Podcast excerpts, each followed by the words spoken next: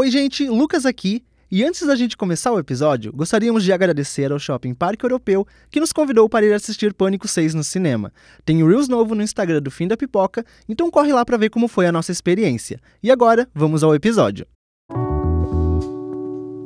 Sofá, televisão, cortinas fechadas, luzes apagadas, desligando o celular, refrigerante, com muito gelo, é claro, e pipoca. Ué, cadê a pipoca? Quem é que comeu a pipoca? Você vai ouvir agora Fim da Pipoca, um podcast sobre cinema, séries e muito mais. Realização curso de publicidade e propaganda da FURB. Fala galera, o Fim da Pipoca está no ar. Seja muito bem-vindo ao seu podcast universitário sobre cinema, séries, cultura pop. Eu me chamo Lucas e antes de qualquer recado, a notícia que todos estavam aguardando. Tá, ele que voltou aqui por demanda popular. Tá? Ninguém mais aguentava de tanta saudade. Ele que é a mais mais. O Gol Chifei! a gata que se aventura pelo mundo, Little Bruno! Cara, vivi e vivi, tá? Mas que bom tá de volta aí no da Pipoca. O primeiro é, episódio nessa volta, né, de 2023, juntos e primeiro de muitos, né, Lucas? Vamos ver se a gente mantém a frequência, né? Uma coisa mais assim, autocrítica, né? Não, tá rolando? Não Tá sei se rolando. tu andou acompanhando. Não, acompanhando eu tô. Mas agora tem que seguir, né? Não, que é sabe que é fácil chegar até o topo, né? É difícil é se manter lá, né? Putz, Gostasse dessa? Bruno Gabriela Prioli. Mas então, gente, estamos de volta, né? E ô, Lucas, recado importante, tá? O podcast de hoje, eu sempre falo isso, tá? Mas esse é muito especial porque a gente tem aqui um convidado muito, muito, muito massa. Um dos meus melhores amigos, a pessoa que eu mais, que pra mim entende mais de terror, mais acessível, reizinho sulista, infelizmente, né?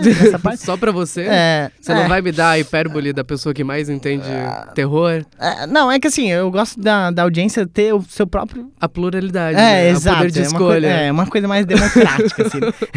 Mas, Luiz, tudo certo? Como é que você tá? Cara, tudo bem. Luiz, que inclusive falou uma vez que tava com saudade de gravar com o Fina Eu, Pipoca. falei, eu, eu- eu gosto de gravar pessoalmente, porque o Esqueletos Sim. a gente grava à distância. E é completamente diferente, assim, de você realmente estar na presença de pessoas, Sim. assim. Com Ah, todo imagino. respeito aos meus colegas de bancada dos E o. Luiz, o Luiz é formado em jornalismo aqui pela FURB.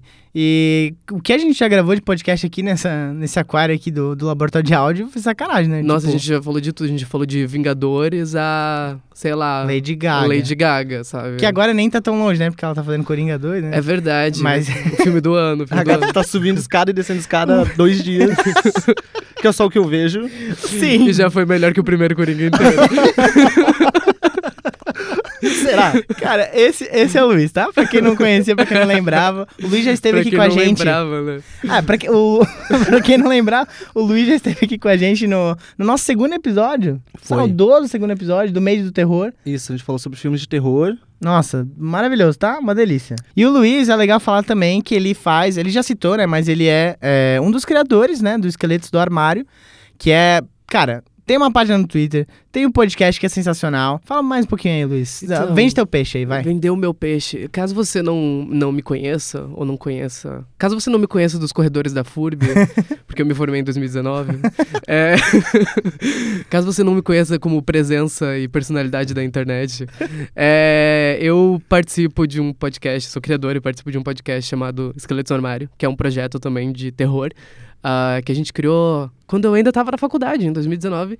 Eu e mais dois amigos meus. a gente queria criar um espaço para falar de terror é, mais voltado para um público LGBT, porque é um público que se relaciona muito com o gênero e a gente não sentia que havia um espaço tão grande para falar do, do terror do nosso jeito na internet.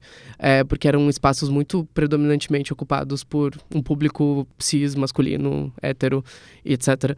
Ah, então a gente criou esqueletos mais como um contraponto disso, assim, tipo assim, ah, viados falando de terror, sabe? É, tipo, a, a tag era isso e a gente se divertia fazendo um meme tosco e daí veio a pandemia e daí a gente pensou, por que não fazer um podcast e cá estamos três, quatro anos depois, entrando no quarto ano do programa. Atingimos a marca ano passado de top 10 podcast de cinema mais ouvidos do Brasil. Mas foi Caraca. só ano passado, esse ano não tá mais a gente ainda tá nos 50, mas ano passado a gente ficou acho que em oitavo lugar, Caraca. assim. Foi uma semana bem intensa. Pede ajuda pros fãs de pânico que eles te colocam lá em cima. Não, eles se, se depender deles, cara. Os fãs de Pânico me odeiam, eu não sei Pânico porque vocês me 5 trouxeram. avisou, né? Pânico 5 avisou. Os fãs tóxicos, mas, só que se fala bom, mal do filme. Que bom que tu citou esse assunto aí, porque hoje a gente vai falar de Pânico 6, né? Inclusive, o Luiz, vocês não conseguem ver, mas ele tem uma tatuagem do Ghostface. Eu tenho no meu braço esquerdo. Porque, porque tu odeia tanto ou porque tu ama tanto? Eu, Lado esquerdo, lado do coração. Ah, é verdade. É Tá, verdade. ama, então. eu Mas amo. diz um pouquinho sobre a tua relação com o Pânico, assim. Cara, Pânico, vamos lá. Quando eu tinha seis anos. quer dizer, abril de 92. Não. ah, Pânico foi um dos primeiros filmes de terror que eu lembro de assistir e pensar, ok, isso aqui tem algo mais aqui do que qualquer coisa, né? Como todo fã de terror, eu era uma criança muito medrosa. Eu tinha muito medo de assistir filmes e muita curiosidade ao mesmo tempo. E eu lembro de ver Pânico muito novo. Eu não lembro a primeira vez que eu vi o filme, mas são filmes que meio que perpetuam, perpetuaram a minha vida durante toda a minha formação, até o dia em que eu assisti o primeiro filme inteiro e eu pensei, ok, isso aqui é um filme, é, isso aqui foi feito, foi roteirizado, produzido, isso aqui está me dizendo alguma coisa e eu quero saber o que isso tem a me dizer. E foi quando eu comecei a ir atrás mais do gênero, tentar entender o que, que era Pânico, porque né, tem um histórico de 10 anos no cinema antes de Pânico existir, que permitiu que Pânico existisse como a gente conhece, que é muito interessante, inclusive eu posso contar um pouco depois. Mas, é, é, Pânico é meio que uma das grandes catarses do cinema de terror, assim. Ele foi o filme que definiu uma geração inteira. Ele é um filme que separa né, as gerações do que vem antes e depois de Pânico. Ele é bem divisível, igual Halloween foi nos anos 70, Pânico é nos anos 90. E essa franquia de terror que eu comecei a me apaixonar muito quando eu fui entender o que, que ela estava querendo dizer, o que, que esses filmes estavam querendo dizer, o que, que esses filmes conversavam comigo. Ah, tanto que a tatuagem do Ghostface foi totalmente no improviso. Eu tava indo fazer outra tatuagem e daí eu pensei, ah, e se eu, se eu desenhar o Ghostface aqui no meu braço? Fui eu que desenhei, inclusive. Eu peguei a caneta na hora, eu desenhei na hora e a tatuadora fez na hora e me cobrou 100 pila mais. e, e daí é isso. Daí é, é um dos motivos de eu amar tanto o gênero, de eu gostar tanto de terror e, e eu amo muito os quatro primeiros pânicos. Gostei dessa brecha, até porque ah, teve os quatro primeiros, né?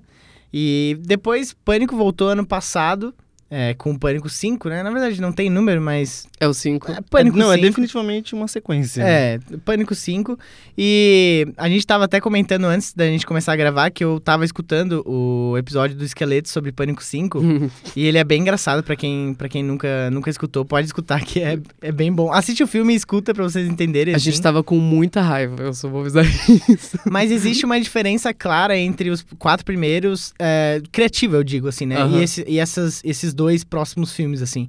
É, tu sentiu que, principalmente do 5 e do 6, a gente vai falar mais no geral agora, não, Aham. não vamos focar ainda no 6. Mas tu sentiu que essa mudança foi positiva pra franquia, assim, como fã da franquia, no geral? Eu não acho que existe mais pânico. O que tem, a gente tem uma fanfic. A fanfic que saiu ano passado é muito merda. e a fanfic que saiu esse ano é muito engraçada. Então, tipo, eu não acho que exista mais resquício do que Pânico um dia foi nessa franquia. Tipo, não tem mais. Esse, esse novo filme, ele já abandona totalmente metalinguagem. Não tem mais metalinguagem naquele filme. A metalinguagem é todos os personagens vão se reunir agora e falar sobre filmes e explicar algo extremamente óbvio. A metalinguagem foi o Bruninho assistindo Pânico que se passa em Nova York, em Nova York. Exato. Foi o, o máximo de é o máximo de metalinguagem. A metalinguagem é falar, então, a gente tá numa franquia. E essa é Procurei, o máximo. o, procurei o corpo da Samara Weaving, todo bacon lá, e não, não achei a gata. Eu queria encontrá-la também, tadinha. Essa aí deu uma sumida. Mas então vamos já direto ao ponto. Pânico 6. Bom, melhor que o último. Melhor que o último. Eu acho o Pânico 6 muito bom. É um filme quatro estrelas. É um excelente slasher. É isso que eu tenho a dizer. É um filme muito divertido. Inclusive, tipo, se você quiser ouvir, a gente tem episódio sobre os seis pânicos lá no Esqueletos. A gente foi gravando. Eu desconsidero muito do 3, porque eu não tava numa semana boa quando eu gravei. Então, muitas das coisas que eu falo sobre Pânico 3, você pode desconsiderar. Bom. Porque hoje em dia eu gosto muito mais do filme do que eu gostava na época. revendo ele, principalmente depois desses novos, eu pensei, uau, realmente vai escrever, é muito artista, né? E- mas eu gosto muito do 6, eu acho o 6 muito divertido como filme, Sim. assim. É, como um filme de pânico. É, eu acho que eu já larguei um pouco mão disso, assim, tanto que tem poucos de resto de DNA da franquia, sabe? A Courtney Cox tá lá fazendo a Rachel, a Rachel não, a Mônica de Friends. E é isso, agora eu finjo que é um spin-off de Friends. E, e, e é, mas é um filme muito divertido. É um filme que eu achei muito bacana, que me gerou catarses no cinema, me gerou risos, me gerou momentos. Gerou entretenimento, né? Gerou entretenimento, e cinema é sobre isso, é entretenimento, sabe? Tipo assim, ah, o que ficou pra trás, ficou pra trás, sabe? Tipo, o cinema definitivamente morreu, a gente tá só contemplando os restos, sabe? Dizer Tarantino. E aí, Lucas, gostasse?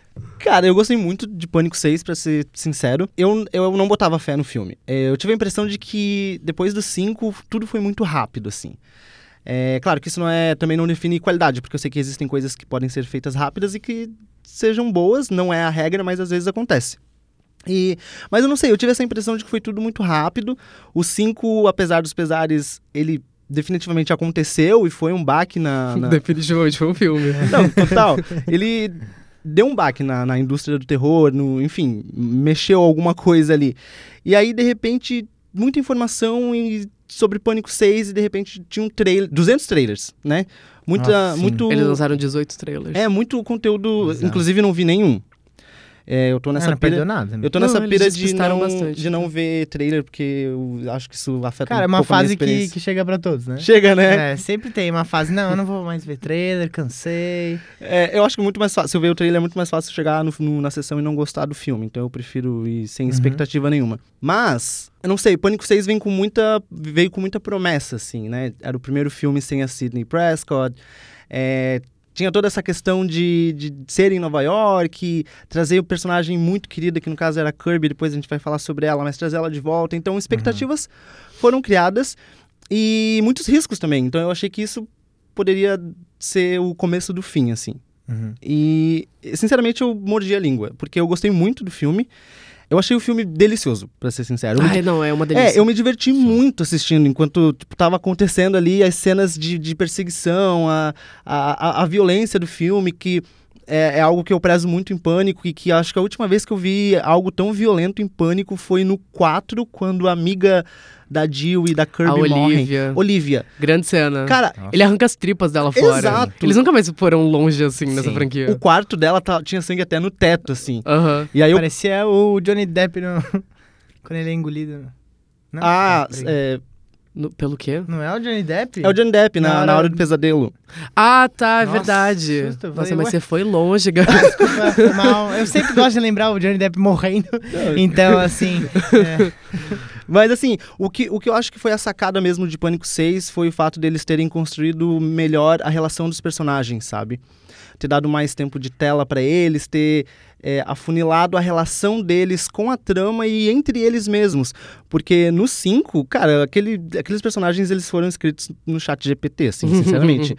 Não tem outra explicação. Ali eles resolveram isso de uma forma simples, que é dando dia- bons diálogos, assim. Tipo, deixa eles conversarem, deixa eles explicarem o que eles sentem. É, então, assim, no geral, no geral, gostei muito. Foi uma experiência incrível. Vi duas vezes no cinema, inclusive uma dublada, mas foi tudo muito legal. Cara, eu acho que a melhor palavra que define ah, as duas vezes que eu assisti Pânico 6 é delicioso. Cara, eu- e, e isso é uma coisa que me pega muito, porque Pânico sempre foi muito delicioso pra mim, assim, tipo, de ver. Uhum. Porque, como o Luiz citou ah, no começo do podcast, eu também sempre fui muito medroso. E tem filmes que não é, não é que eu não gosto, mas assim, eu sofro mais pra assistir. Filmes de, de, sei lá, de espírito, enfim, né? É, mas, e Pânico nunca foi isso. Sempre foi uma coisa que eu sempre gostei muito de ver, assim. E no 5 eu senti falta de ser tão delicioso, assim, de ser tão bom pra ver, porque. Crocante. É, de ser É crocante. crocante esse é. filme. E, e, e- e o 6, cara, ele é muito bom, ele é muito engraçado, sabe? Tipo, ele. Cara, ele tá lá, ele tá existindo, ele tá tranquilo, ele tá na dele, ele tá em outra cidade, sabe? Aham. E eu, eu acho também que eu senti que foi um filme bem passado de tocha, assim, no sentido de, ó, não é mais a Sidney, sabe? Assim, aceita essas duas irmãs aí, Aceita que a, a, a maluca vê o pai, entendeu? Aceita, só aceita, vai ser isso. E tipo assim, eu comprei muito mais nesse do que do 5, porque no 5 eu tava tipo, ah, vai, morre logo, sabe? Vai, Aham. morre aí, meu. Não importo não com você, não. E nesse, tipo, eu me importei muito mais com os personagens, assim. Eu acho que nesse ponto eles foram. Tipo, eles foram melhor Uhum. nisso. Porque, principalmente no 5, quando o Dewey morre, eu fiquei indi- indignado, assim, sabe? Só que. Não, não que eu ainda não esteja indignado, eu ainda tô. Só que eu acho que, que nesse filme, tipo, eu tava me importando muito com os novos personagens, assim. Até porque não teve muitos dos antigos, né? É, tem só, né, duas pessoas. Cara, eu gostei muito. Gostei muito, eu achei, cara, eu achei um filmaço, assim. O Lucas falou, eu vim em Nova York. Foi muito legal também a Você saiu, experiência. pegou um metrozinho. E eu peguei, sim, e eu peguei a sessão de meia-noite. Então, quando eu saí, era tipo assim, 1h40 da manhã. e daí eu fui andando até um hotel. Eu vi com a minha amiga Laura, inclusive um beijo, Laura. E... Beijo, Laura. Um e depois, no outro dia, a gente tava. Eu e a Laura, a gente saiu pra. pra a gente ia no Brooklyn. E daí a gente tava numa, no metrô. E o metrô não andava assim. Não tava andando assim. Ficou parado uns 10 minutos. Falei, ah, o que, que rolou, né? Perguntei pra uma velhinha assim, "Pô, tu sabe o que, que, que aconteceu dela? Ah, assim, tinha um cara com uma faca no, no vagão do lado e ele saiu correndo, a polícia tá atrás dele até eles acharem, mas ele entrou num vagão e ninguém sabe qual. Falei, não, não, que isso, cara. Não, eu tinha acabado de ver o filme na madrugada anterior. Eu falei, não, não é possível. Tava os dois cagados lá, eu e a Laura. Mas enfim, tipo, foi uma imersão muito massa e Foi semana uma versão muito massa e no metrô depois. foi bem legal, inclusive levei três facadas dele. É, Mas eu e o Lucas, a gente também viu semana passada dublado e é sempre bom ver a Kirby dublada. A Kirby Carioca. A Kirby... foi incrível. É, go- gostinho de casa, assim. Cara, foi incrível, sabe? Ver a Kirby Carioca de volta. De longe, assim, é minha franquia favorita, porque é sempre uma delícia ver, assim, sabe? Uhum. Não sei se vocês concordam ou não. Eu, eu, eu, eu concordo contigo, mas eu quero discordar do Lucas. Claro, pode. Não, é porque você falou que, tipo, esse filme. Que esse filme ele foi produzido muito rápido e tal. Você falou da coisa do, tipo, ah, mu- muitas promessas. Eu acho que esse, esse era muito o filme de acerto óbvio, sabe? Tanto que quando começaram a sair as notícias, tipo, a gente começou, conversando entre a gente, a gente queria meio que odiar esse filme, porque a gente odeia muito cinco. E eu acho que esse filme, a gente chegou a um ponto que a gente ficou, não, esse filme vai ser bom. Porque ele. O fato dele desconectar completamente da franquia, falar, não, agora a gente tá em Nova York, é, a gente não vai ter a Sidney de volta, vai ter só a Gale, tipo, abandonamos a franquia velha pra trás. Eu acho que é, tipo, a decisão, a decisão mais acertada e a decisão mais óbvia pra uma franquia continuar funcionando e continuar fazendo sucesso. Eu acho que é exatamente por isso que o 5 não funciona. Porque ele é um filme que ele olha demais pra trás e ele olha da maneira errada, sabe? Então eu acho que quando, tipo, começaram a ser as notícias desse filme, tudo parecia meio red flag, assim, no sentido de não vai funcionar, e de repente tudo pareceu muito certo para pro filme funcionar. Porque ele desapega de muitos conceitos que a franquia já tinha trabalhado antes. Então, eu só queria discordar nesse sentido, porque eu acho que, tipo, ele é o filme. O filme tava pronto pra dar certo, assim, tipo, eles tinham. Eles teriam que se esforçar muito pra dar errado esse filme. Porque levar pra cidade grande, pra mim, é a decisão mais acertada, porque, tipo, ele tira um pouco da lógica do, do- dos filmes de pânico, assim, do, Aham. da lógica interna da, do, do que tá acontecendo na franquia. Tipo, a gente desapega de Woodsboro, então a gente desapega do que foi feito Eu no gosto passado. que não é mais assim, ó, casa, sabe? É, não é Tipo, mais não, casa. me, não me prendia, assim. Eu não É. vivo em casa, entendeu? Uhum. Tipo, não, não sei se vocês sentem isso, essa coisa assim de, tipo, cara, casa, fazendo uma pipoca, sabe? Drew Barrymore. É, não, é tipo. Não, é- parece, parece um. É um filme muito maior, assim. Eu acho que essa é a maior graça dele, assim. Tipo, ele se desprende completamente do que a franquia foi no passado. Ah, e ele fala. Ainda que ele haja muitas referências aos outros filmes, eu acho que elas estão ali muito mais como uma saudaçãozinha, assim, do tipo. A gente lembra que a gente ainda é uma franquia, tá bom? Mas aqui o que você tá assistindo é outra coisa. Eu acho que o filme acaba funcionando muito mais por causa disso, assim. Ah, tanto que, tipo, até as próprias inconsistências de roteiro dele são muito mais passáveis nesse filme pra mim do que elas eram no último, porque ele é um filme muito maior, sabe? Tipo, das coisas. Tem muito mais coisas acontecendo, ele é um filme muito melhor porcionado. É, você falou isso, eu até concordo contigo que eu acho que ele funciona muito mais porque a gente passa tempo com os personagens, porque no outro filme ele foi feito durante a pandemia. E por mais que o roteiro foi feito assim, tipo, ele é um filme muito divididinho, as coisas que estão acontecendo. É, ao nível da gente não conseguir ver muito das interações dos personagens, porque não, não dava pra meter Sim. tanta gente na mesma cena, sabe?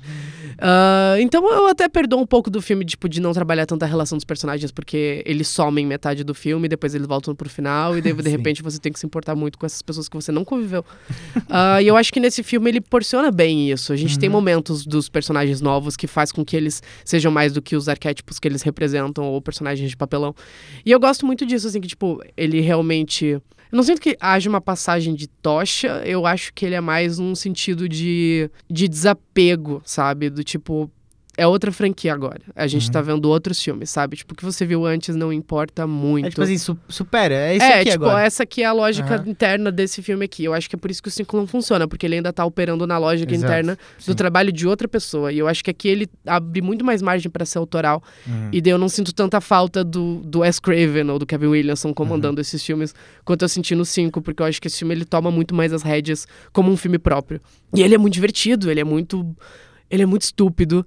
Ele é muito burro. Desculpa, é um filme muito burro. e eu acho que eu falo isso com o maior elogio do mundo, assim, porque ele acaba, por ser um filme muito estúpido, ele acaba ficando muito. Camp. Eu acho esse filme muito camp, da maneira certa. A gente tava zoando horrores no nosso episódio, porque parece Looney Tunes num ponto do filme. tipo, a galera enlouquece no final. Tem gente tomando tijolada e cuspindo dente, sabe? É. O, o próprio lance do. Eu ainda não gosto disso, mas, tipo, o fantasma que fica aparecendo do Aham. poltergeist do Skit Ulrich, sabe? É, fica aparecendo, a gente chama a Sam de pica-pau biruta de Woodsboro. Ele tá divide tudo- com o poltergeist da Hannah Baker, né? É, tipo, é, é o, o poltergeist Billy Loomis da Hannah Baker aparecendo, sabe? Tipo, eu acho que tudo nesse filme tá muito mais liberto pra essas maluquices e essas transgressões que Sim. eu acho que antes não tem muito espaço, porque fica se acotovelando com nostalgia e o trabalho de outra pessoa, né? Tipo, aqui ele libera muito eu acho que isso vem logo na sequência de abertura, que eu acho incrível. É, é o primeiro filme com, sei lá, cinco Ghostfaces que a gente tem. Uhum. É, a, a sequência é uma das melhores sequências de abertura da franquia, exatamente por subverter ah, tudo que você tá esperando de uma abertura de pânico. Uhum. É, e é muito bom por causa disso. O filme é muito violento da maneira, de uma maneira cartunesca mesmo, sabe? A galera toma 15 mil facadas nesse filme e sobrevive. É, Antigamente o pessoal. A Gale no 4, ela toma uma facada no ombro, ela vai pro hospital e some metade do filme. Sim. Nesse filme, assim, tem gente tomando tiro nas costas, sabe? E ainda correndo. Não, inclusive isso é, é- é muito da cultura de Pânico, né? Porque a gente foi com uma amiga assistir Pânico e, tipo, ela não, ela não cresceu assistindo Pânico, não, não, Aham. não se considera uma grande fã. E ela simplesmente não conseguiu comprar essa ideia de, tipo, as pessoas levarem muitas facadas e ainda continuarem andando no final do filme. É porque, tipo, os próprios filmes de pânico, a galera, tipo, morria muito fácil, assim, tipo, tomava uma facada e morria, sabe? É. Tem a, a, a grande Jennifer Jolie, interpretada pela Parker Pose, toma uma facada no estômago e cai morta. Mas, tipo, tudo bem, pânico, sabe? É, e é muito engraçado como esses filmes, eles vão, acho que eu acho por inverso, tipo, ainda que Pânico fosse muito violento, ele era muito palpável em algumas coisas. Esses filmes vão, tipo, tá, tudo bem que a gente teve no primeiro filme a pessoa sendo literalmente morta na, no- na, na- garagem, que é a cena, a cena Tatum, ridícula. é, Tatum. A Tatum é a grande, saudosa Rose McGowan. É, que é uma cena ridícula de propósito, é maravilhosa. Mas, tipo, nesses filmes, assim, é, tipo, muito exagerado. e é muito legal. Eu acho que é muito mais da cultura moderna de Aham. slasher, assim, porque os slashers antigos, eles não faziam tanto isso. Tipo, os novos Halloween, assim, tipo, a galera se estrupia nos filmes, assim, e eles ainda estão fazendo coisa. Sim. Eu sinto que isso é muito da cultura nova de slasher. Eu não acho que isso seja tanto de pânico, assim. O que combina Mas- com o pânico, né? É, eu acho que acaba um- combinando com o pânico. Ele caminha junto com, Sim. com o cinema atual. Mas é tipo os rua do medo, assim. A galera toma muita facada Aham, no estômago e aham. continua, continua lutando. Tipo, uma facada dói, sabe? Eu já quebrei um braço, não é legal. Você não consegue andar direito depois, sabe?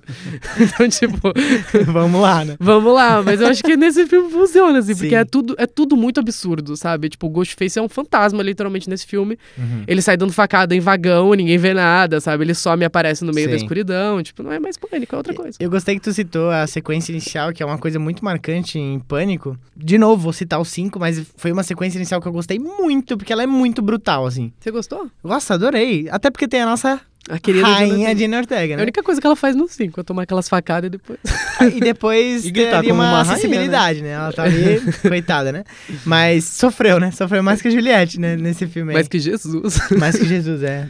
Mas o que, que vocês acharam dessa sequência inicial? Porque o, o Luiz e eu, a gente é mundinho Samara Weaving, tá? A gente é mudinha Samara Weaving. Cara, a gente tempo. gosta muito dessa mulher, assim, ela é perfeita. Desde. Cara, tu lembra que a gente falou dela? Tu que falou pra eu assistir a babá da Netflix, o primeiro? Sim, aham. E daí, ela- daí tu falou, eu lembro certinho, assim, tu falou, tipo, cara, essa, essa guria aqui, ela é muito boa.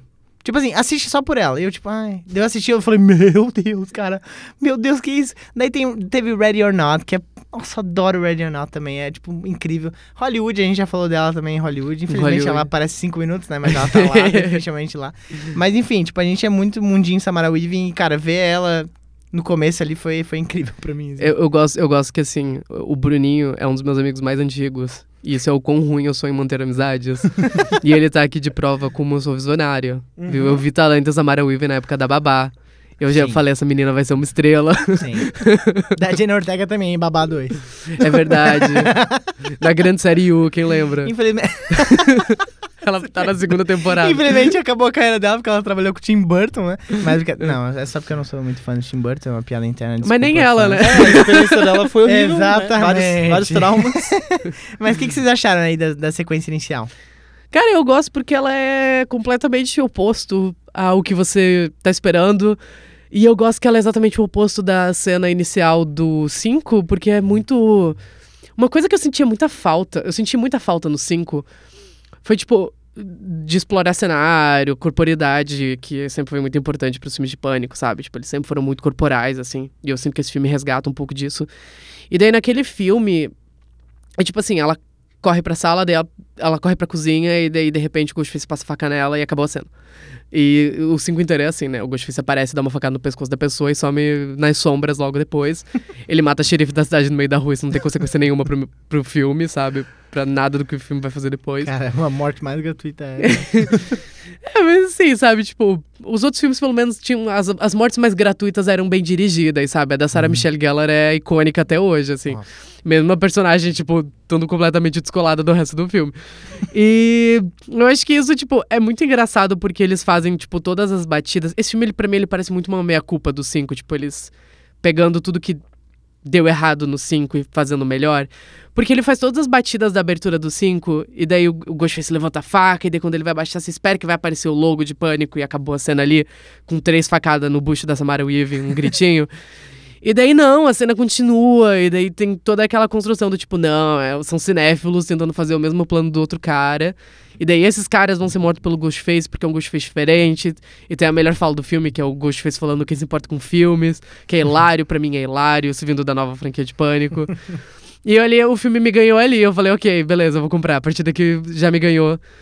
E eu gostei muito exatamente por causa disso, porque, tipo, ela subverte muito a tua expectativa do que seria uma abertura de Pânico, principalmente depois da abertura do 5.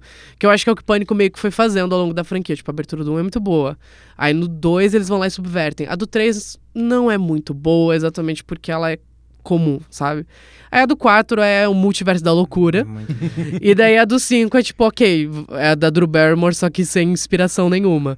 E daí a do 6, eles vão lá e eles subvertem a tua expectativa de novo. E e é, eu acho que é o momento mais pânico desse filme é a abertura, a sequência de abertura, assim, é, é o que, algo que legitimamente me parece pânico de verdade no DNA do filme. Sim. Eu gosto muito da abertura do 5, eu acho que pelo fato de também ter sido um pouco pego de surpresa pela violência da cena, sabe? Aham. Não tava esperando que ela fosse ser tão violenta e a, a atuação da Diana tá incrível naquela cena. Ela grita com muita vontade. Tipo, ela definitivamente grita. E ela tá suando e gritando e sangrando. Eu gosto desse, dessa estética. Mas o que me chama muita atenção nessa, nessa abertura do 5 é a forma como o Ghostface se movimenta. Tem algo, algo na forma como ele se movimenta. Tem uma cena ali que a, a Tara chuta ele pra longe e a forma como ele se levanta. Isso é bom. Eu vou, vou concordar contigo, é bom. Cara, a forma como ele se levanta, tipo, todo esquisito e. e- é animalesco até, assim. Essa Aham. cena- é, isso me impressionou bastante. E aí, já falando um pouco sobre a abertura do 6, achei simplesmente espetacular. Ela tá incrível, assim. Ela, eu, eu, eu li que o- ela foi autorizada a usar o sotaque dela, o que eu também acho incrível. Cara, dá pra sentir o tesão que ela tava, aquela mulher, né? Na, na cena, assim, né? Sim. Ela queria muito ver aquele cara. Mas vocês viram, vocês viram a foto do cara também? Tem isso, né? Esse detalhe. O cara também era de se perder numa esquina em algum momento. Mas A atuação Olha dela, só. tô me comprometendo muito aqui. Lembre-se que tudo que você demais. falar está gravado. Realmente. Eu falo isso como uma pessoa. Alguém com experiência. Já me tiraram muito de contexto na internet. Mas essa questão da, da, deles subverterem a abertura também me pegou muito, porque foi o que me colocou assim, fez eu me endireitar na cadeira e pensar, uepa, that's a first, sabe? Tipo, tem algo acontecendo aqui. E enfim, sempre que eu puder ver ela, vai ser um momento de, de gratidão, porque ela é incrível. Cara, rainha, né? É mamãe. A rainha faz assim. O- uma coisa que o Luiz tinha citado também sobre essa metalinguagem, né? Não, exi- não existente, no caso, que foi o que tu achou, né? Aham. Ou, tipo assim, muito escrachada que também já vira. Eu queria que tu falasse sobre. Porque Pânico sempre teve. Não que sempre teve, mas teve alguns filmes que tiveram gente explicando o que estava acontecendo no filme. Uhum. E nesse caso, nessa, nessa franquia de agora, assim, nessa nova fase, é a Mindy, né, que tá fazendo Uhum. isso. E ela, e ela, enfim, cita Star Wars, cita que agora os personagens do, do, do início podem são descartáveis, eles podem Ah, morrer. ele citou isso todo o filme agora.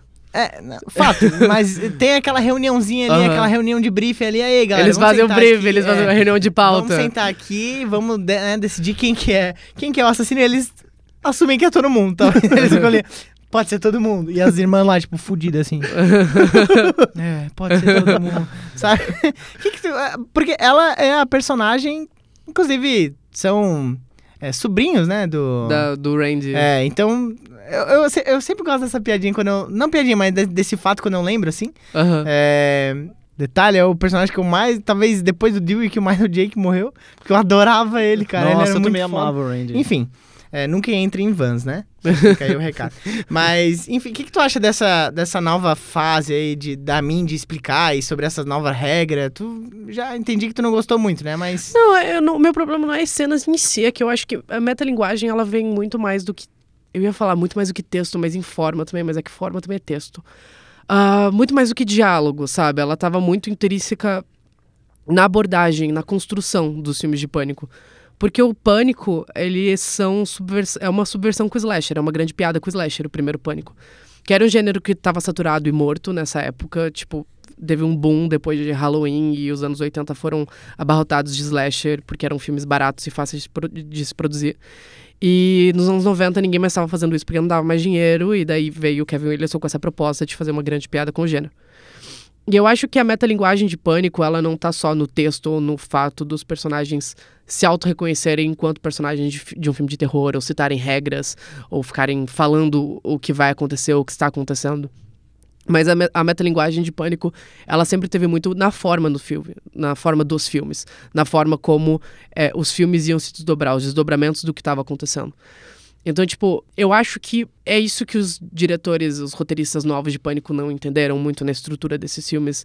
É que a metalinguagem não é só diálogo, não é só textual, não é só verbalização. Ela tá na forma também. É, e uma coisa que eu sempre gostei muito do roteiro do Kevin Williamson, que eu acho muito afiado nos três filmes que ele roteirizou, ele não, ele não roteirizou três. É, mas ainda assim, eu acho que é um filme que tinha uma preocupação um pouco com isso, porque o Wes Craven tava muito atrelado à produção do filme. Mas é porque o Kevin Williamson ele sempre deu muita razão para as coisas acontecerem em pânico.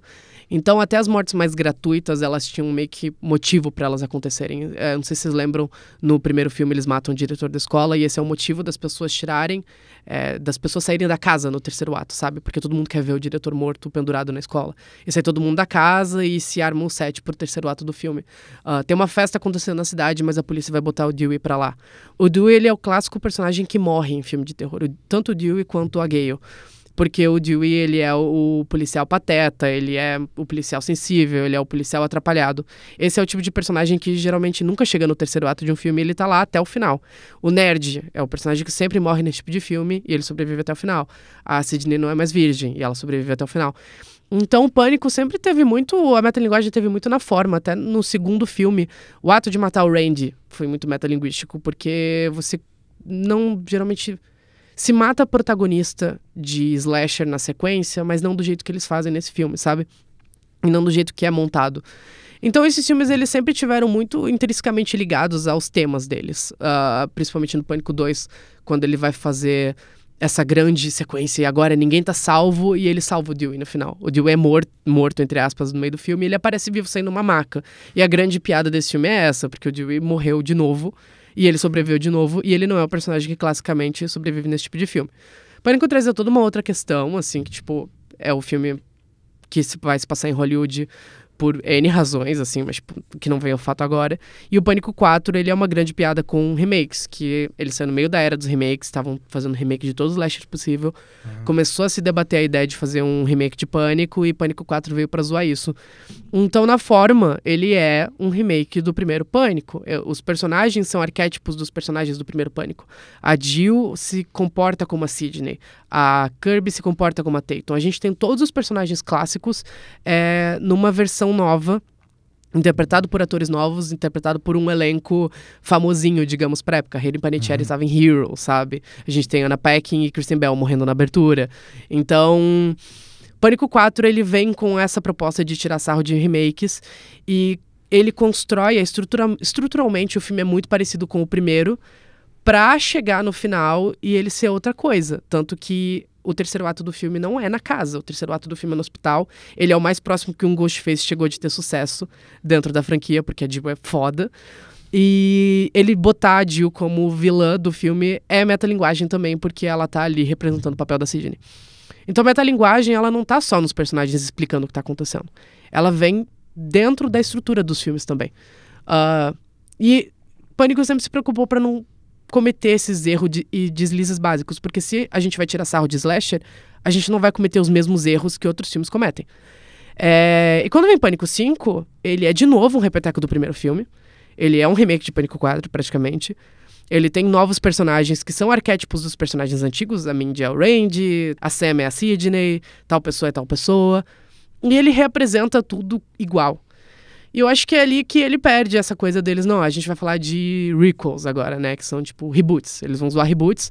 Só que no fim das contas eles não têm esse mesmo cuidado. Eu acho que é ali que ele acaba pecando na metalinguagem, porque no fim das contas a metalinguagem ela serve para blindar o próprio filme de críticas, especificamente algo que eu não gosto, sabe?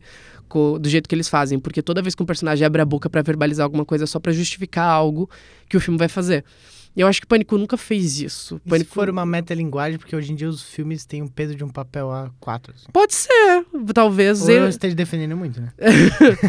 Mas é que eu acho que, tipo, naquele quinto filme, toda vez que eles iam explicar alguma coisa era só para justificar algo. E eu acho que Pânico nunca precisou se justificar muito, uhum. porque ele sempre pareceu mais uma piada interna do que qualquer outra coisa. E nesse filme, tipo assim, não, a gente tá te explicando.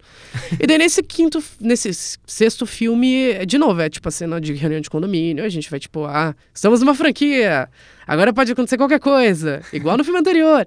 E daí eles abandonam isso completamente. Depois a gente tem lá as referências aos filmes passados, mas isso não é muito algo dentro do filme. E eu particularmente gostei deles só largarem mão e falar, ah, o discurso parece até que eles estão sendo entrevistados, né? É. Se tu parar pra pensar assim. Não sou natural, né? É. É, eu acho que, tipo, nos outros filmes até vai, assim, porque.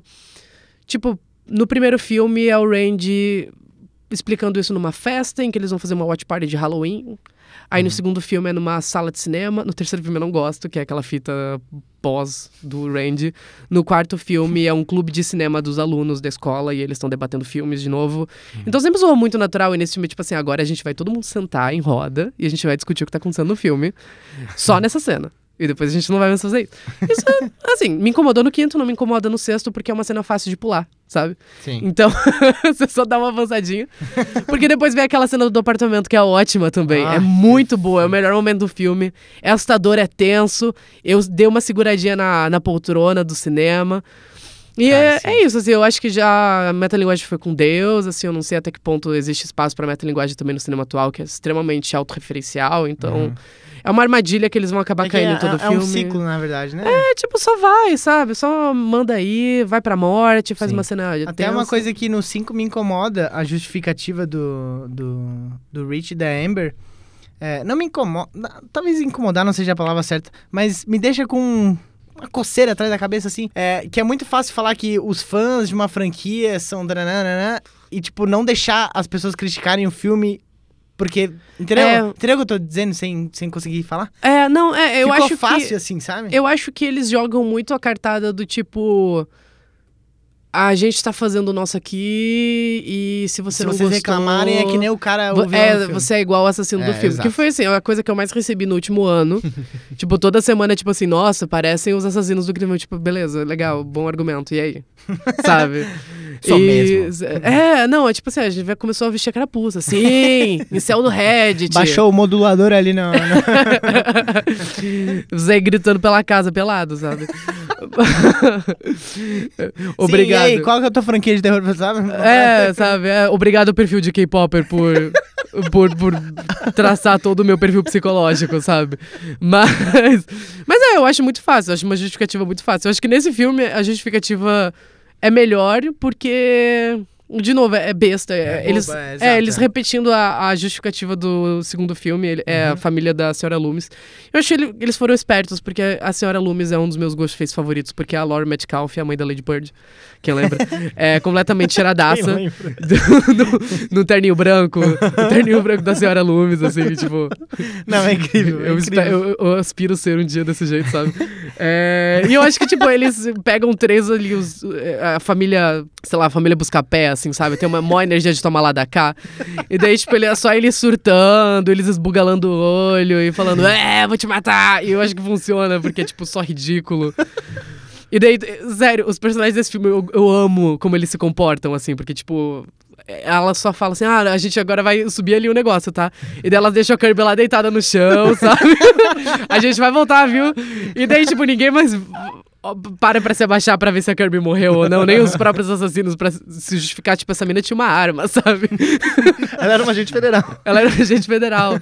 Agente do FBI, Kirby, Kirby Richards. Mas, é, cara, eu acho Fa- que... Falando um pouquinho sobre, sobre personagens, assim. É, e ah, agora a pergunta polêmica, né? Aham. A Sidney fez falta ou não? Não, Lucas. Cara, não fez falta. não. Não fez. Ela bom. que, cuide dos filhos dela, É, sabe? Ela vai tá lá com aí, o Patrick gato. Dempsey, metafórico. Pois é, né? É. Metafórico. Sei lá, nos Hamptons, assim, sabe? Eu acho que é muito o que vocês falaram da, da franquia chegar num momento que ela se sustenta com os personagens que tem, sabe? Agora a gente tá vivendo a história da Sam e da Terra e a gente vai continuar vivendo a, a- a história delas. Então eu acho que nesse sentido a Sidney não, não fez tanta falta. Mas assim, eu acho que a Terra e a Sam, elas finalmente merecem, tipo, ser as protagonistas desse filme. Eu acho que principalmente depois do 6, que a relação das duas foi, foi muito mais bem desenvolvida. E eu acho que elas são de fato, agora elas são de fato protagonistas do, do filme. A história delas é o que vai é, ser contada daqui pra frente. E eu acho que a gente, a gente precisa começar a se acostumar com isso, sabe? Uhum. E a, mesmo, né, a gente citou aqui, a gente concordou que a CJ não fez falta, mas querendo ou não, a gente tem a volta de dois personagens, né? É, a Kirby e a Gale. O que, que vocês acharam delas no filme, assim? Ah, eu adorei. A, a, a Kirby, o, o Luiz gosta bastante, né? Mas é mais pela, pela dublagem ou pela personagem mesmo? Porque a dublagem a gente pega. eu sei Não, que a te pega. dublagem é super nostálgica. Inclusive, eu não tive a oportunidade de ver o 6 dublado ainda. Eu Nossa. quero muito assistir. ver a minha querida Rene Panettiere carioca de novo, sabe?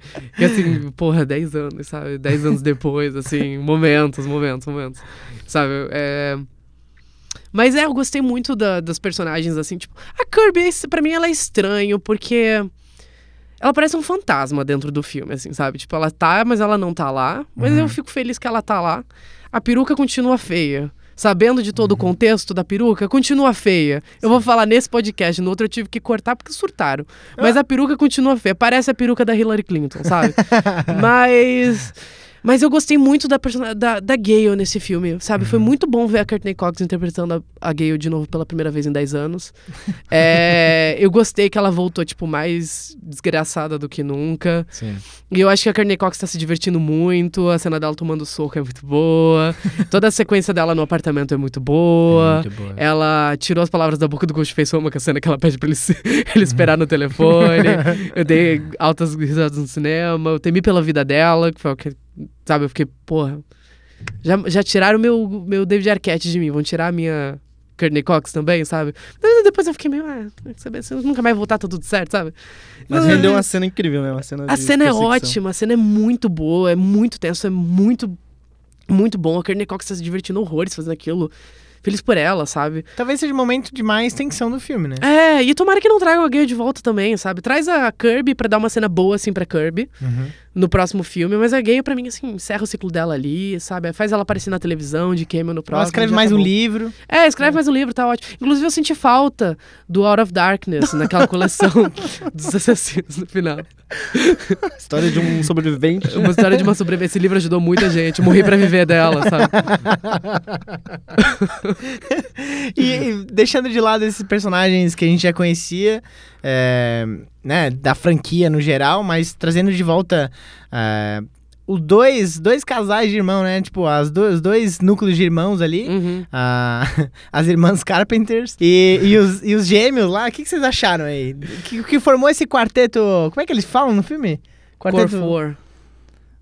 É Core 4 que eles falam, né? Core. do- Core, De Core É, four. Ah, mas a gente Core viu four. Em dublado. português é tipo quarteto top. É Quarteto, Quarteto top. Top. Quarteto O Top. que, que vocês acharam do quarteto top? Cara, muito bom nesse filme, real. Assim, eu acho que é mais. No outro filme era mais porque o elenco é bom. Tipo, a Jasmine Savoy Brown, ela é muito boa. Assistam Yellow Jackets. Ela é muito boa. Cara, eu tô pra ver essa série faz um tempo. Você vai gostar bastante, Sim, mas ela é muito certeza.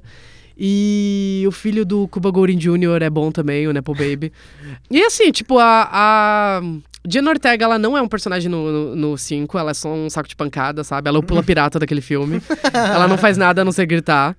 E eu fiquei muito feliz dela que ela tá realmente podendo, tipo, atuar, tem um arco dramático nesse filme. E eu não tinha gostado muito da Melissa Barreira no outro, porque eu acho ela. Eu não gosto muito da. Não gostava muito da Melissa Barreira, ponto. Assim, eu já tinha visto In the Heights com ela e achado ela meio. Eh. Essa Sem garota, sal, né? é, Meio essa garota não tem uma alma, sabe? Mas ela fez uma academia e um cursinho de atuação, né? Vamos lá. Sim. Eu acho que nesse filme ela tá. Eu acho que ela tá se divertindo mais. No outro filme ela tá meio travada, sabe? Sabe, sabe Uhum. a Madonna falando da. Não, a. A Perry Lupone falando da Madonna e Evita, sabe? Tipo, que ela tá morta atrás dos olhos. Então eu, eu me sinto um pouco assim, sabe? Com a Melissa Barreira no 5, sabe? Tipo, você olha pros olhos dela e fala, gente, não tá passando um pensamento na cabeça dessa mulher. Mas no 6, eu acho que ela tá mais. Ela tá se divertindo mais com o Eu personagem. gosto muito da cena do psicólogo com ela no começo do filme. Eu amo pica-pau biruta total, sabe? Eu- o, o gato assim, não, mas fala de você. Ela fala dele, oh, valeu, Ela, tchau, sabia, tchau. ela sabia a quantidade de facadas que ela deu. no- É, e daí ela fica assim, então, eu falei, é, 27 facadas no cara, era o meus na- meu ex-namorado. E o meu pai é um psicopata, né? Ele matou mais 15 pessoas e o, E e ele o psicólogo fechando o fica, opa, livrinho. opa, opa, opa, opa. E aí, daí- no fim, ela ainda fala, e eu meio que gostei. Eu amo que depois ela ainda fala pra Tara, tipo. Ah, é, ele é igual a todos os outros. Eu fico assim, Mona, pra quanta gente você saiu falando isso? sabe? Pô, e é bem no E- comecinho, né? É bem no comecinho. Você fala, sabe, você muda assim pra tela, sabe? Você fala, ok. É todo mundo em pânico. Agora é todo mundo em pânico a partir de agora, sabe? Assumiu, né? Assumiu, assumiu o manto, pegou o manto. Passou a tocha. E- Eles ainda vão dar muito orgulho pra Cindy. Mas. Mas é, eu gosto, eu gosto muito dos personagens. Eu gosto do. Ai, tem essa coisa. Todo filme de terror agora é sobre trauma, né? Mas eu gosto como eles trabalham o trauma desses personagens, como eles estão mais unidos, assim. Eu acho que. Todos eles funcionam mais para além do carisma dos personagens. Eu acho que eles estão. Dos atores, eu acho que eles estão melhor trabalhados e melhor porcionados aqui. Eu acho que você tem um tempinho pra todo mundo brilhar dentro do filme. E as duas no final, assim, se unindo, fazendo os pré-gêmeos. É ótimo, é divertidíssimo. Aquela cena dela subindo na, no negócio e uma matando cada irmão, sabe? Aí quando a. Foda. A Sam enfia a, a, a, a Tara enfia a faca na boca do, do, do irmão, e daí a Sam fica, ah, você tem um irmão a menos agora pra, pra Debbie Ryan genérica. É muito Sim. bom, é muito bom. Acho que então a gente pode, é, seguindo aí nos personagens, vamos falar então dos três Ghostfaces, né? A gente não fez um disclaimer no começo que vai ter spoiler, né? Não, mas. Mas é bom citar agora com na 40 descrição- minutos. Bota na descrição É. do, do episódio. É bom citar agora com 40 minutos de podcast que vai ter spoiler. Mas temos pela primeira vez aí três, né? Não, na real, né? Cinco, se for considerar os, os dois primeiros, né? É, Mas. é o menino bully do Homem-Aranha, o menino cabeça na geladeira. Aí depois tem Debbie Ryan genérica, Renaldo Giannichini e menino, e menino Aranha de Avatar 2. Insuportável, inclusive, em Avatar 2. Nossa, sim, insuportável em Avatar e ele tá de volta, tá? Mas Só que dessa vez crescido. Ele cresceu, e veja como ele ficou. Ele um cresceu. psicopata. Em dois meses ele. Vá pra Pandora também. Há dois meses ele era assim, agora ele está assim. Cara, assim, cara, bizarro. bizarro. cara, Eles filmaram quatro anos atrás. ai não, filme, eu não, né? eu não vou falar de Avatar, me recuso, me recuso falar de Avatar nesse podcast, me desculpa. Mas tá, ele tá lá, Respire fundo. ele tá lá e, cara, Eu gosto muito, principalmente do, do irmão, porque ele é tão tosco, ele é tão Ele é idiota. muito idiota. E no final do filme ele tá tipo, eu adoro matar. ele tá se lambendo todo, ele adora aquele momento assim, sabe? Eu gosto de todos eles, assim, é tipo. Eles largam muito mão e eles estão só arregalando o olho, sabe? tipo, não faz sentido nenhum o que tá acontecendo. E daí fica lá o, o paizão, assim, batendo nas costas do outro, falando: eu, Olha só o que eu fiz aqui. E eu amo que, tipo. É muito- Ai, é muito estúpido. É muito bom, é muito estúpido. é muito bom porque ele vai perdendo filho, um, tipo, filho após filho. E daí, tipo, ele vai se desmontando, assim. Tipo, ele. é, Parece que é a força dele e de repente ele tá perdendo a força e no final não tem mais nada. Ele tá pronto pra morrer. É, é ridículo. Ai, é- ai, a cena delas, delas matando ele é muito bom. Que ela, a Sam fala, ai, porque eu não sou uma assassina. E daí a, a Vandinha fica, porra. Porra. t- t- Ah, kinda. ah, I don't know. Daí ela that. fala, ah, mas você mexeu com a minha família, que é o que ele fala pra ela antes, assim, que é muito bom. Mas eu que- quero dizer, eu já tinha falado no nosso programa também, eu tô repetindo muitas piadas do outro programa, mas assim, sabe, eu sou, eu sou um disco riscado. Mas eu cantei a bola que a menina era assassina no meio do filme. É. Porque assim, a gente não viu ele matando ela, sabe? Não viu. Ele só joga o cadáver em Sim. cima, assim, daí eu fico. Eu fiquei tipo, hum, a gente não vê essa menina morrendo, não aparece corpo depois Nobody sem no corpo, sem crime. morte. É. Exato, exato. Então a gente tinha cantado a bola, eu falei, essa menina é assassina. Eu tinha gostado muito dela no começo, tanto que eu senti Sim. falta dela. Eu acho que as, as duas meninas que morrem ali na metade do filme, elas fazem uma falta na segunda hora, porque as duas são muito carismáticas. Sim, sim, Mas a sim. cena de morte das duas é boa e a outra volta depois, porque a pau biruta também. tá todo mundo em modo meio assim. Cara, total. Não sei o que rolou, sabe? É camp. É camp, é, é o filme mais burro já feito, aquela terceira hora. E é divertido. É divertido pra caramba. Assim, é- nossa, é, muito catártico. Cara, e tem cenas É muito, muito boas, gostoso. assim. ah, eu gosto muito quando o Mason morre, entre aspas, né? Ele não morre, mas quando ele leva aquelas facadas, ah, o, que a eles fazem Uh! sincronizado, limpando Aham, a faca sincronizada. assim. Ficou eu e o Lucas, tipo, oh, Yes. caraca, que isso? Eles são meus pais. Yes. Mas eu lembro que assim. Ah! E outra coisa que pensando agora, eu acho muito engraçado também, seguindo nessa lógica aí de filme tosco. Cara, o quanto que não gastaram nesse cinema velho aí pra, pra fazer em Nova York, pra fazer o, o museuzinho do Rich, né? Cara, um terreno em Nova York é, tipo, muito caro, sabe? E eles pegaram um cinema, sabe? Tipo, é um... Tava abandonado, entre aba- aspas. É, sim, mas, sabe? Tipo, cara, ai, delicioso, sabe? Sabe o que eu gosto? Que a planta desse cinema não faz sentido. Onde é que era Eles aquela dão volta, bombonière? Onde é que era a bombonière? sabe? Era na frente? Tinha um corredor pela frente? Então... Era só eles terem corrido pro lado em toda aquela cena. Eles ficavam assim, né? Que nem um hamster, fugiam dos três gols. E daí eles entram por trás num corredor uma hora pra. Faltou um Shyamalan pra, pra filmar o cinema de cima, assim, pra, pra deixar certinho que, que- onde eles estão, sabe? Eles podiam podia ter feito, sabe? Tipo aquela coisinha de filmar o cenário de cima, sei lá, ó, aqui a bombonière. Aqui... E tinha uma sala de cinema só, não tinha mais? Sério, muitas perguntas me levantou aquele final, mas assim, camp. Camp. Adoro. Eu amo que é um cenário de The Walking Dead, sabe? Tudo sujo, rinite, sabe? Se quem não morresse pelo Ghostface, morreria de rinite lá. E eu amo quando começa a to- tocar aquele filme caseiro, super tosco do Rich. E daí eles cantam a bola de que a Kirby assim, você fica, a Kirby fez um filme caseiro. Me mostra mais. Que isso? E, então vamos falar do, do final, que a gente já citou aqui, quando a, a Melissa Barreira, né? A nossa saudosa Melissa Barreira. Nossa saudosa Melissa Barreira. Ela- Morreu novinha, 33 anos. A idade de Cristo. Páscoa chegando, né? É... Quando ela. Isso eu acho. é- É tosco também, mas eu acho muito foda que ela veste. O é, manto. E, e- e tem essa pegada no filme todo, né? De ter as máscaras passadas, assim. Uhum. Co- como esse garoto conseguiu as máscaras? Vamos lá, né? Ah, realismo fantástico, sabe? Vamos lá. A né? Juma virava onça. Ah, não, sim. e eles explicam ali com dois, duas frases, eles explicam. Não, a gente comprou, sabe, no eBay. A- Na Amazon, Jeff Bezos gostava, ele decidiu vender. Mas assim, é, tem essa pegada, né, de ter esses rastros aí da- das máscaras que eles deixavam. E eu acho muito massa que é ela que veste a máscara do pai dela pra, de novo, com 27 facadas, matar outra pessoa, assim. Casos de família. O, Acho o- muito massa. O, o sogro dela, né? O Vamos lá. É, ex-sogro dela, né? uma É coisa meio- verdade. Caso de família Casos total. de família. Caso de família total. Nossa, o próximo vai ser Seu filho tentou primos, me matar. Os primos do Alabama, assim, voltando pra caçar elas. Na... Cara, e a- outra coisa que a gente, que eu e o Lucas, quando a gente foi ver junto, que a gente ficou também no final meio tipo.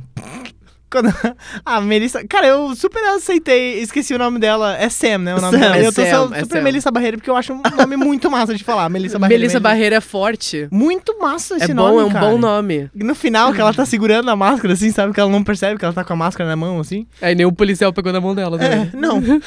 tipo assim, a máscara vai ser vendida no eBay de novo. Aham. Porque ficou no chão a máscara. Todo mundo na ambulância e a gata lá com a máscara aqui, né? Tremendo, tipo, nossa, isso aqui me dá. Me lembrou muito Halloween, sabe?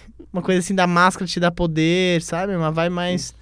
Uma metalinguagem, né? Cara, pânico é foda, né? Puta que. Pô, deu a volta, hein? Acabou meu argumento. Acabou o teu argumento. Pô, cara, agora, agora eu vi. Agora eu vi a visão. Peguei a visão agora, hein? Ai, por nada. Enfim, gente, chegando no fim do, do nosso podcast, mas no geral, nos divertimos, né? Muito. Pra caralho. Nos Nossa, divertimos. sim. E é isso que importa, não E é? isso que e cinema é entretenimento. E outra coisa, cara, tá fazendo muito sucesso, né? Comparado Sim. aos cinco, assim. Sim, deu uma grana. É o, acho que é o segundo filme mais rentável da franquia até agora. Cara, incrível, assim. O cinema de terror vai salvar o cinema. não, eu tô falando sério, eu não tô, não tô brincando, não. É, atualmente, né? Não, no cenário, tipo, de terras devastadas que a gente tá, Exato. o E- cinema de gênero é a única, o único gênero. É o único tipo de filme que se sustenta única e exclusivamente por existir, assim. Tipo, Te nem- conhecendo, você tem falado isso há muito tempo, mas é real, muito, muito fato, assim. Não, tipo, é- é spread que- the word. é Todo que era- podcast que te convidarem, Era fale isso, premonição antes, sabe? Agora é só. Eu estava certo o tempo todo. Como é Teve ali o Atividade Paranormal, ali, Mas sabe? eu não, eu vi, eu vi nas cartas, sabe? Mas. Um anjo veio até mim, um sonho me disse. é, não, mas é que, eu, tipo, por exemplo, eu, eu sempre meio que. Eu não gosto muito de, de filme de super-herói, assim. E agora que eu tô, sei lá, tipo, vendo o, o cenário atual do cinema e como, tipo, esses filmes de super-herói estão ultra fracassando, sabe? Tipo, nem Pantera Negra se tava fazendo dinheiro direito. É, Homem-Formiga, as séries da Marvel, tudo flopando. Sim. Aí agora eles estão, tipo assim, reconstruindo a casa da DC, sabe? Tipo assim, ih, galera, deu ruim, deu ruim, recomeça. Finge que não aconteceu nada, Adão Negro saindo, sabe? Shazam sem um trailer. Blue Deve- Beetle, né? Vamos lá. Blue Beetle, Bruno Marquezine. Bruna Marquezine, Homem-Aranha 5, que é o Blue Beetle, né? O filme do Homem-Aranha. Mas Mas assim, ó, é, feliz por Pânico tá dando certo. eu quero que façam mais cinco filmes nessa pegada. Não, Exato. não precisa mais de metalinguagem, sabe? Tipo, vamos. Só, só enlouquece. Faz um filme assim, tipo um filme de cabana, sabe? Tipo, um- faz um pânico Nossa, em cada. Um pânico em cada lugar. Isso, um na Flórida. Morrendo com com... crocodilo, sabe? Nova Orleans, bota a bruxa no meio, vai ficar legal, sabe? Pânico no Rio. No Arizona. tendo nada, sabe? Pânico em Tóquio, sabe? Desafio em Tóquio, ia ser legal, sabe? Traz. Desafio em Tóquio. Então é isso, gente. Chegamos ao fim de mais um episódio. Muito obrigado a todos que nos escutaram até aqui. Luiz, muito obrigado por ter participado do episódio. A gente gosta muito de pânico, a gente gosta muito de conversar sobre pânico. É sempre uma honra ter você aqui para conversar sobre um assunto que a gente gosta. Agora eu vou deixar você se despedir. Então, gente, muito obrigado. Eu peço muito desculpas pelo meu comportamento. Eu não queria ter constrangido vocês em momento algum. Tá bom. Mas muito obrigado. É... Muito obrigado, ouvintes. Muito obrigado, alunos. Muito obrigado, mãe. Queria agradecer a academia. É, e se você gostou da minha energia completamente caótica e quiser me escutar falando mais bobagens como essa, toda semana você pode conferir o Esqueleto Armário. É arroba Esqueletos Gays no Twitter e no Instagram.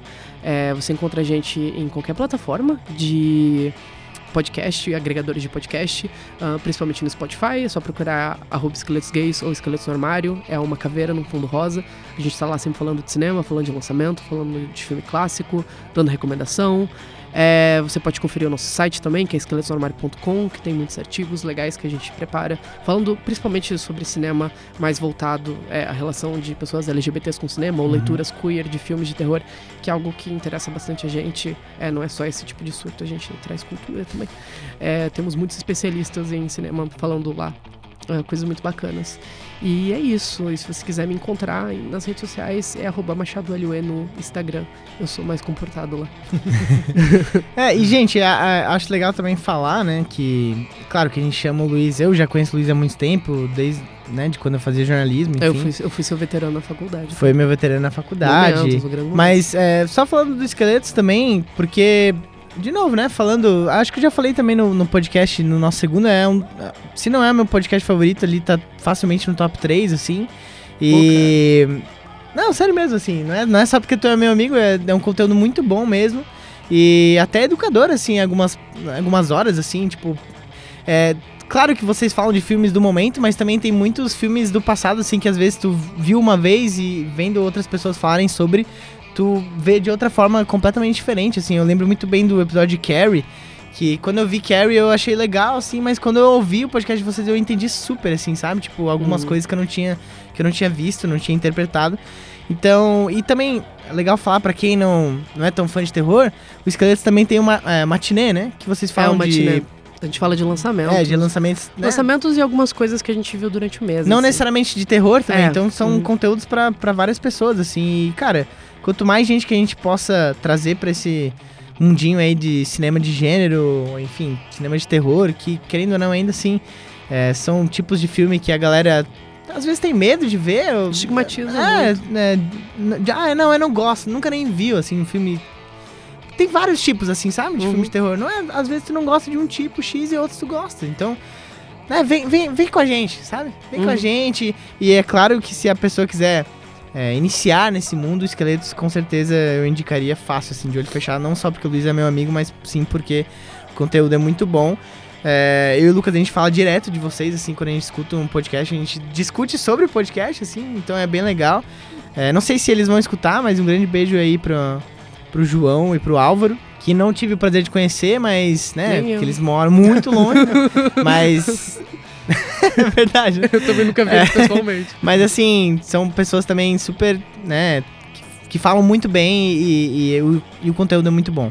E é isso, muito obrigado, Lucas também, né, nosso grande apresentador aí. É, estamos de volta e vamos com tudo, né? Fina Pipokers, Forever and Ever, 2023, vamos dar ali um beijo pra quem escutou. Beijo. Valeu! Ué?